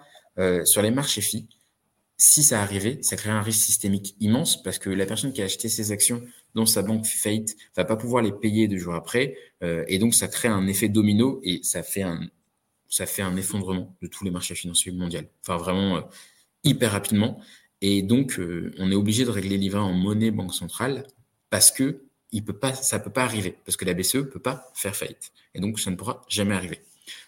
Dans le cadre du pilote régime, euh, il y a une exemption à cet article de CSDR qui permet de régler livret autrement, notamment avec euh, possiblement des dépôts tokenisés, voire de la CBDC, euh, et donc d'avoir des choses plus fluides. ça, c'est hyper intéressant. et une autre exemption, mais il y en a d'autres, c'est aujourd'hui, quand vous êtes une bourse, vous devez envoyer à votre superviseur national, donc en France à l'AMF, un reporting des transactions de manière quotidienne. Donc à la fin de la journée, vous envoyez, c'est pas un Excel, mais presque, euh, tout ce qui se passe sur votre marché. Et c'est chronophage, vous avez besoin d'une équipe euh, reporting dessus, euh, c'est compliqué, c'est manuel, etc. Cette exemption dit que si vous donnez accès au régulateur à votre blockchain avec un explorer adapté, il a accès à la golden source et donc vous n'avez plus besoin de faire de reporting parce que il a accès à la donnée et donc il va la puiser quand il veut. Et donc, ça vous enlève toute nécessité de faire du reporting. Et donc, ça améliore votre efficacité opérationnelle et ça permet d'arrêter des tâches qui sont parfois assez chronophages. Donc, ça, c'est intéressant. Donc, on voit bien que ça permet une vraie efficience des infras de marché. Pour autant, DLT-TSS, la clairement qu'on veut demander, c'est aussi compliqué, enfin à peu près aussi compliqué que demander MTF et CSD aujourd'hui. Et ça, MTF et CSD, c'est pas des agréments de fintech. Vous n'avez pas vraiment de fintech qui sont MTF, il y en a, très peu, et CSD, aucune. Euh, c'est très lourd. Mika, l'agrément Mika, qui est très lourd, ce n'est rien par rapport à ça. Et, euh, donc, euh, c'est la problématique du pilote régime, c'est que, en fait, il est génial sur le papier, mais pour y accéder, eh ben, c'est compliqué. C'est compliqué pour les petits acteurs comme nous parce que ça nécessite des fonds très très importants, des exigences potentielles très très importantes et une infra très évidente mais c'est encore très compliqué pour les infra existantes parce que ça change tellement leur process pour un pilote que euh, en fait ils se disent euh, waouh c'est révolutionnaire mais euh, je dois tout changer alors que je suis une entreprise qui génère plusieurs centaines de millions de CA et qui fonctionne bien donc voilà et, et finalement c'est un peu le problème c'est que c'est compliqué pour tout le monde pour autant nous on est très motivés et on, on, va on va le faire mais mais c'est quelque chose où à la différence de Mika je pense qu'on va voir en Europe des cinquantaines, voire centaines d'acteurs agréés. Euh, pilote régime, on va en voir 3, 4, 5 à l'écran max euh, et on sera très content. Ok. c'est super, super intéressant à écouter. Super intéressant. Écoutez, on voit qu'il y a beaucoup de valeur et qu'il y a beaucoup de, connaissances de ta part. On voit vraiment que tu as un objectif, c'est de, de travailler réglementé, de travailler voilà, et d'essayer d'avoir les meilleurs agréments possibles. C'est super, c'est super impressionnant tout ça, vraiment. Félicitations. Et donc, du coup, au niveau des agréments, j'imagine qu'il y va y avoir des agréments qui, c'est déjà le cas, hein, qui sont différents pour de la crypto-monnaie et du security token. Bah, c'est ce que je disais. En fait, dans le cadre de la crypto-monnaie, on va parler dans le cadre de Mika de CASP, donc l'agrément l'équivalent SAN dans le cadre de Mika. Et dans le cadre des security tokens, ça va être dans le cadre du pilote régime DLTTSS, vraisemblablement. Ok. Ok, donc euh, c'est et le, process il, est toujours plus simple pour les cryptos que pour euh, forcément que pour les security tokens parce que c'est du titre financier.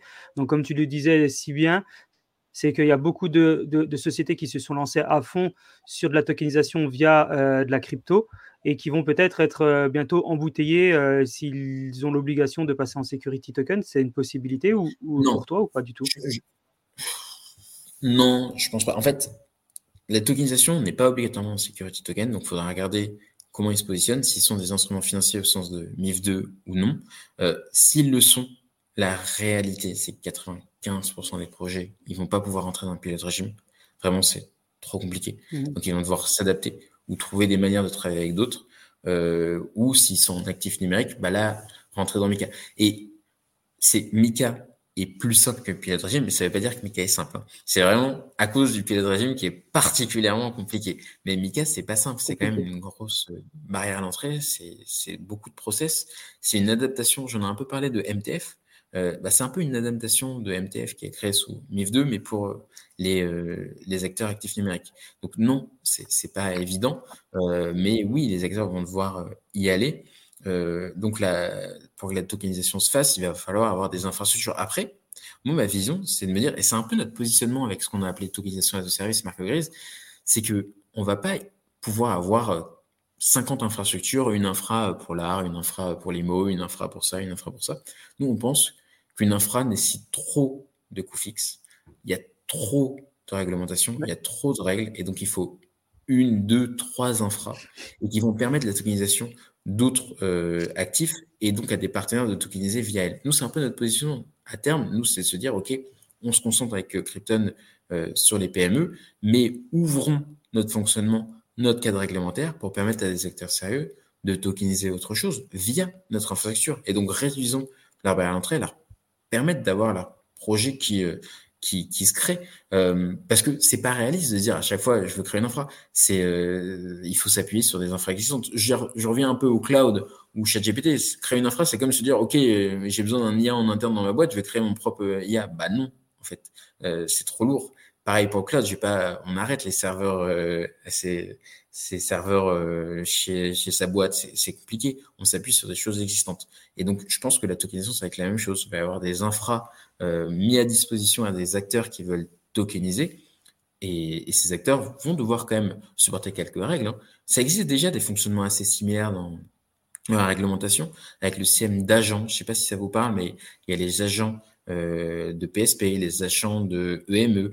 Euh, c'est des entreprises qui mmh. travaillent avec des acteurs régulés, euh, qui, comme ils travaillent avec des acteurs régulés avec un statut d'agent, ils ont une sorte, c'est pas vraiment un enregistrement, mais ils sont un peu enregistrés, ils doivent adapter des process, mais ils n'ont pas besoin de parler au régulateur et ça a beaucoup moins de coûts. Et c'est la responsabilité de l'acteur qui, est, comment dire, fournisseur de cet agent, euh, donc qui est l'acteur régulé, euh, et ça reste, on va dire, toujours leur responsabilité. Et moi, je vois ça venir pour la tokenisation. Ouais, c'est vrai, je suis assez, euh, je suis assez d'accord. C'est vrai que là, c'est un petit peu la course à, euh, avoir sa, technologie, son agrément, etc.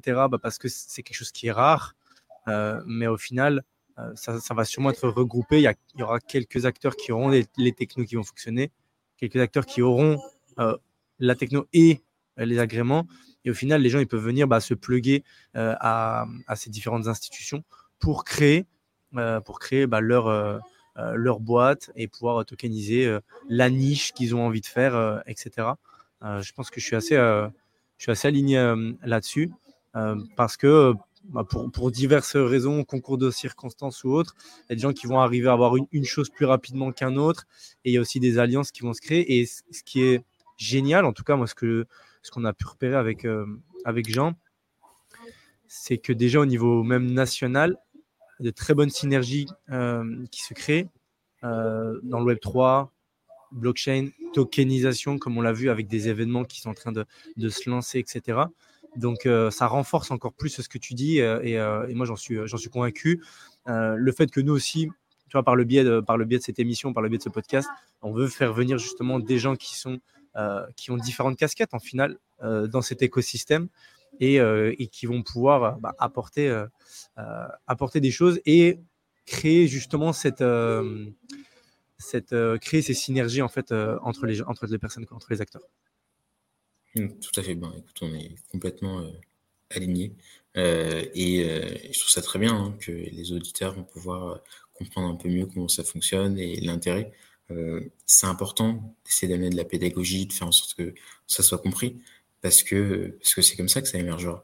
Au final, on, parle de techno, on parle de, réglementation, mais comme je t'ai dit, il n'y a que les cas d'usage et le fait qu'il y ait des personnes intéressées qui vont faire que ça fonctionne.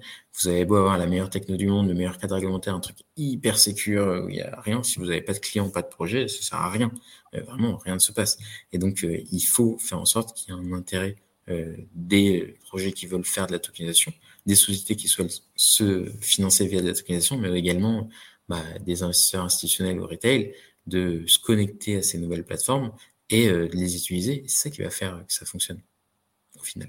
Et, et c'est quelque chose que j'ai souvent vu, mais quand on lance une, une boîte. Bon, bah, c'est quand même super, euh, super intéressant cette partie-là parce que. Bah, décidément. décidément. Désolé, Marc. Non, je t'en prie. Je, je, je m'arrête. Je, je comprends, je parle un peu beaucoup. Euh, je, je disais, euh, moi je le vois souvent, les boîtes qui veulent se lancer dans la tokenisation, euh, elles se disent souvent, OK, moi en tant... C'est important pour me financer d'avoir l'asset technologique, d'avoir le cadre réglementaire. parce que, bah, au final, ça a de la valeur. Mais d'un point de vue business, elles comprennent que ça n'en a pas. Hein parce que leur cas d'usage, euh, qu'elles le fassent avec leur asset technologie ou cadre réglementaire ou avec une plateforme qu'on les aide à faire ou quelqu'un d'autre aide à faire, ça sera le même. Leur business model, il sera sensiblement le même. Euh, et donc, au final, la valeur pour les clients sera la même. Euh, et, c'est là où je, pense qu'il va falloir voilà, s'appuyer sur les infrastructures, mais ça, ça arrivera quand aussi bah, les investisseurs comprendront qu'il faut financer les infrastructures en amont, puis financer des projets qui utilisent ces infrastructures et, euh, et pas euh, demander des choses pas logiques comme euh, je veux que tout le monde ait la techno, je veux que tout le monde ait le cadre réglementaire, ça a de la valeur pour l'investissement. Non, en fait. Et, et voilà, ça c'est important.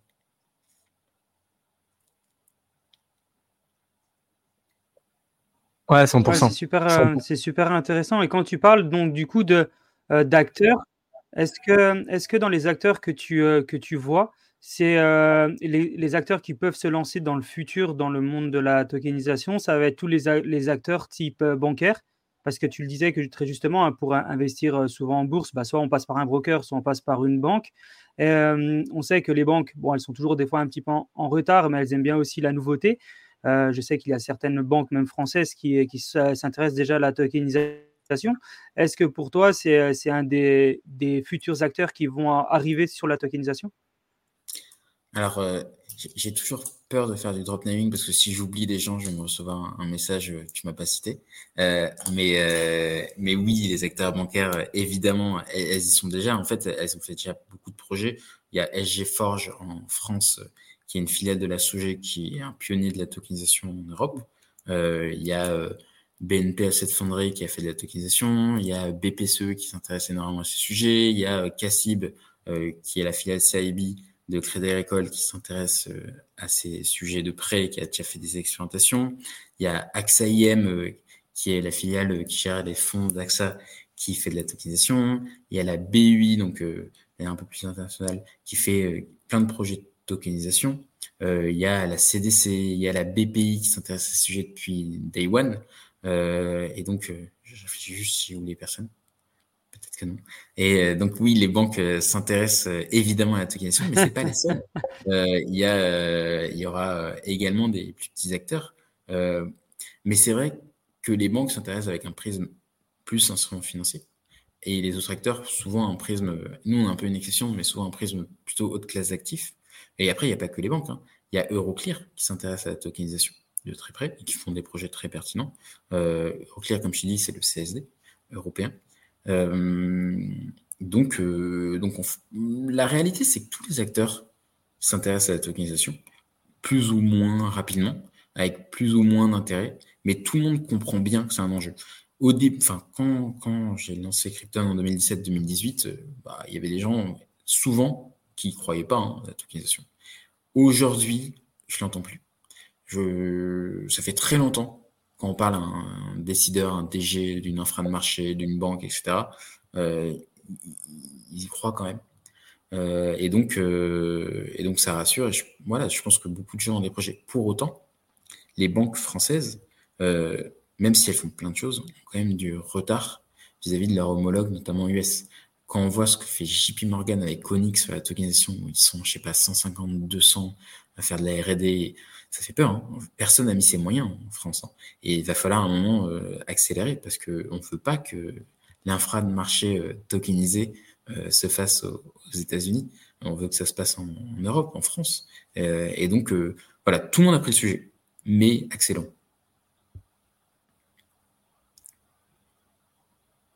Ouais, quand on voit, ça quand on un voit, petit peu de temps, effectivement, même pour les gros acteurs, de, pouvoir se lancer dans cet écosystème, parce que tu l'as dit très justement, c'est beaucoup, beaucoup de moyens.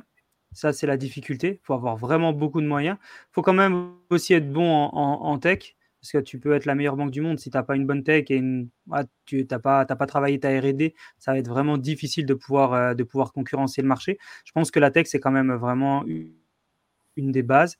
Et puis, euh, et puis après, les réglementations, c'est super important. Il y, a, il y, a, de plus en plus d'acteurs, effectivement, qui s'y mettent, et nous, on le ressent aussi de plus en plus de gens dans différents secteurs d'activité. On a parlé de l'immobilier, on a parlé de l'art, mais on le voit aussi dans, le pétrole, dans les différents assets. Euh, il y a de plus en plus de gens qui, disent OK, qu'est-ce qu'on peut faire sur la tokenisation? On voit des gens qui, ont aussi euh, la vision de pouvoir euh, développer leur, leur comment on appelle ça? Leur marque, leur branding grâce à la tokenisation. Il y a beaucoup de gens qui veulent aussi se lancer sur la tokenisation via les NFT, donc surtout sur un peu l'art numérique. Mais on a aussi beaucoup, beaucoup de plus en plus de gens qui, euh, qui ont euh, une vision euh, de plus en plus large sur la tokenisation. Avant, c'était tokenisation égale crypto. Et maintenant, gentiment, les gens commencent aussi à s'écarter de ça. Se dire, OK, sur la blockchain, il n'y a pas que la crypto euh, et ça, c'est super important pour nous parce que je pense que quand on est acteur, euh, c'est important de se dire, OK, la, blockchain n'est pas forcément égale à la crypto. Oui, la blockchain a été développée grâce à la crypto et un des premiers euh, faits d'armes de la blockchain, c'est les crypto-monnaies. Mais depuis, il y a de plus en plus d'acteurs qui se jettent dans, dans, le monde de la blockchain et en faisant des projets qui sont fous. Et quand on parle aussi euh, tokenisation, c'est aussi important de se dire, OK, la tokenisation, c'est pas forcément que de la volatilité, euh, la tokenisation, c'est pas forcément que du risque, et, euh, et on peut avoir des sous-jacents derrière. Ça peut être, c'est pas forcément que des monnaies électroniques, c'est aussi parfois des, produits, des produits à forte valeur ajoutée avec de la rentabilité. On parlait effectivement bah, de, tableau, peut-être il n'y a pas trop de volatilité dessus, mais rien de protéger un petit peu son argent.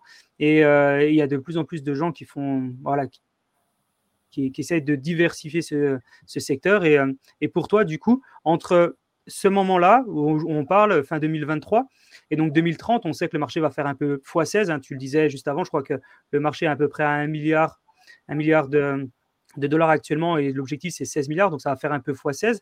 Euh, d'après toi, c'est quelque chose qui va euh, push à fond, c'est quelque chose qui va continuer à être croissant? Est-ce que éventuellement le beer market ou, ou autre chose sur le marché, ça va ça va, ça va peut-être accélérer le process. Est-ce que tu as une vision par rapport euh, à ce qui va arriver? 16 000 milliards d'ici 2023. Donc euh, c'est un peu plus que x16. Euh, bah, je, je, pense que ce qui va se passer, c'est qu'il va y avoir en plus, de plus en plus de projets qui vont se lancer en France, aux États-Unis, en Asie, et des actifs traditionnels vont passer sur des, infrastructures de marché tokenisées. Donc finalement, on va avoir un transfert. Donc ça va pas être des pour une partie pas de la nouvelle, euh, les nouvelles classes d'actifs, mais plutôt un transfert euh, de capi d'infra traditionnels à des infra tokenisés. Après, il va y avoir aussi plein de nouveaux types d'actifs. Euh, sur l'IMO, moi, je pense que tout ce qui est fonctionnement IMO, SCPI, foncière vont s'approprier à la tokenisation. Et donc, ça va amener beaucoup, beaucoup, beaucoup d'actifs IMO tokenisés vers la tokenisation parce que je pense que quand ça existera vraiment, c'est plus adapté. Je pense que pareil pour le crowdfunding IMO qui fait 1,6 milliard d'euros par an de financement de mémoire, je pense qu'il va rapidement, enfin rapidement, quand ça existera, passer sa tokenisation. Donc je pense d'ici 2, 3, 4 ans, il y aura les premières plateformes qui permettront vraiment cet essor en IMO en France. Et ça, petit à petit, ça va augmenter. Il y a également, euh, il y a eu un mois, il y a un mois un peu moins, euh, il y a une HSBC qui a tokenisé de l'or au UK euh, pour faciliter les échanges d'or. Et ça, c'est des gros projets d'un coup, parce que quand on tokenise des réserves d'or, c'est plusieurs milliards d'un coup. Euh, et ça, ça va aussi permettre à la tokenisation de, démarrer et de commencer. Et donc, je, pense que c'est euh, la, tous ces projets en parallèle sur des classes d'actifs différentes qui vont faire progresser la tokenisation, parce que tout se nourrit entre. Une avancée d'un bah, fait avancer quand même les autres, que ce soit d'un point de vue techno, d'un point de vue opérationnel, d'un point de vue euh, réglementation, mais surtout d'un point de vue adoption. Parce que quand vous êtes un, fonds, quand vous êtes un asset manager et que euh, vous vous connectez à, je sais pas, euh, la plateforme de tokenisation de HSBC pour acheter de l'or, bah, vos équipes, elles ont compris ce que c'était la tokenisation. Votre compliance a compris ce que c'était la tokenisation. Ils vont mettre six mois à vous dire OK. Et quand vous allez dire OK, il faut maintenant se connecter sur Krypton DLTSS pour investir dans les PME, euh, bah, ça va mettre euh, peut-être deux mois. Et quand vous allez dire à la troisième, il faut se connecter à je sais pas qui pour, euh, pour investir dans des tokens d'immeubles, ils vont peut-être mettre deux semaines. Et donc, c'est même si c'est des classes actifs et des classes d'usage très différents, tout porte tout le monde sur des marchés comme cela. Ah oui, ça c'est clair. Ouais. Chaque, chaque pas euh, fait par un acteur euh, entraîne aussi le pas des autres, entre guillemets. Ça c'est ouais, ça c'est, clair. Et je sais pas si c'est le Web 3, que c'est cette industrie ou c'est un filtre que j'applique, mais je trouve que ça donne encore plus d'élan et il y a encore plus cet effet euh, des lancements qui se fait où, ouais, comme tu dis, quand on voit des gros acteurs, enfin, plein d'acteurs, petits ou gros, qui, qui avancent, bah, ça fait augmenter euh, l'engouement autour de, des projets. Et là, on parle de la tokenisation, mais c'est vrai pour, euh, oui, pour plein de choses dans le Web 3 au final. Exactement. Mmh. Mais écoute, c'est pas mal, c'est vraiment cool. On a eu une super discussion. Euh, je pense qu'on va, on va terminer là-dessus. Est-ce qu'il euh, y a quelque chose que tu voulais euh, rajouter avant qu'on avant qu'on termine, Marc? Non, peut-être remercier les personnes qui sont allées jusqu'au bout des une heure et demie. peut-être les, les... J'espère que j'ai pas utilisé trop d'acronymes. Je pense que, comme d'habitude, je vais me prendre un message de, de, mon, de mes équipes marketing en disant t'as pas essayé, t'as pas essayé c'est pas assez simple, t'as pas expliqué tous les acronymes, mais j'espère que je l'ai fait. Euh, j'espère que vous avez compris. J'espère que ça a été utile. Euh, en tout cas, je vous remercie Jean et Lupo pour l'invitation. C'est toujours un plaisir. Euh, c'est hyper important de faire ce que vous faites et de essayer de montrer aux gens de quoi on parle, ce que ça veut dire vraiment, quels sont les intérêts. Moi, je suis toujours ravi. Euh, et évidemment à dispo si vous voulez continuer les échanges. Et moi, même s'il y a des personnes qui veulent, euh, suite à l'écoute du podcast, euh, il faudra qu'ils me prouvent par contre qu'ils l'ont écouté en entier, me poser des questions. J'y répondrai évidemment avec grand plaisir, euh, que ce soit sur LinkedIn ou sur n'importe quelle autre manière. Yes, on va mettre évidemment ton LinkedIn sous, sous le podcast, les, les, différents liens pour que les gens puissent, puissent te contacter. Mais en tout cas, Génial, génial, génial. Merci pour ton temps, merci pour, euh, pour ta clarté, parce que moi j'ai trouvé ça quand même clair et, euh, et, très complet dans tes explications. Tu prends le temps de bien expliquer, donc c'est ultra, ultra agréable. Merci beaucoup et euh, je te dis à très vite. Merci, bonne journée. Merci tout le monde. Avant de nous quitter, un rappel essentiel pour celles et ceux d'entre vous qui envisagent de franchir le pas vers la digitalisation de leurs actifs.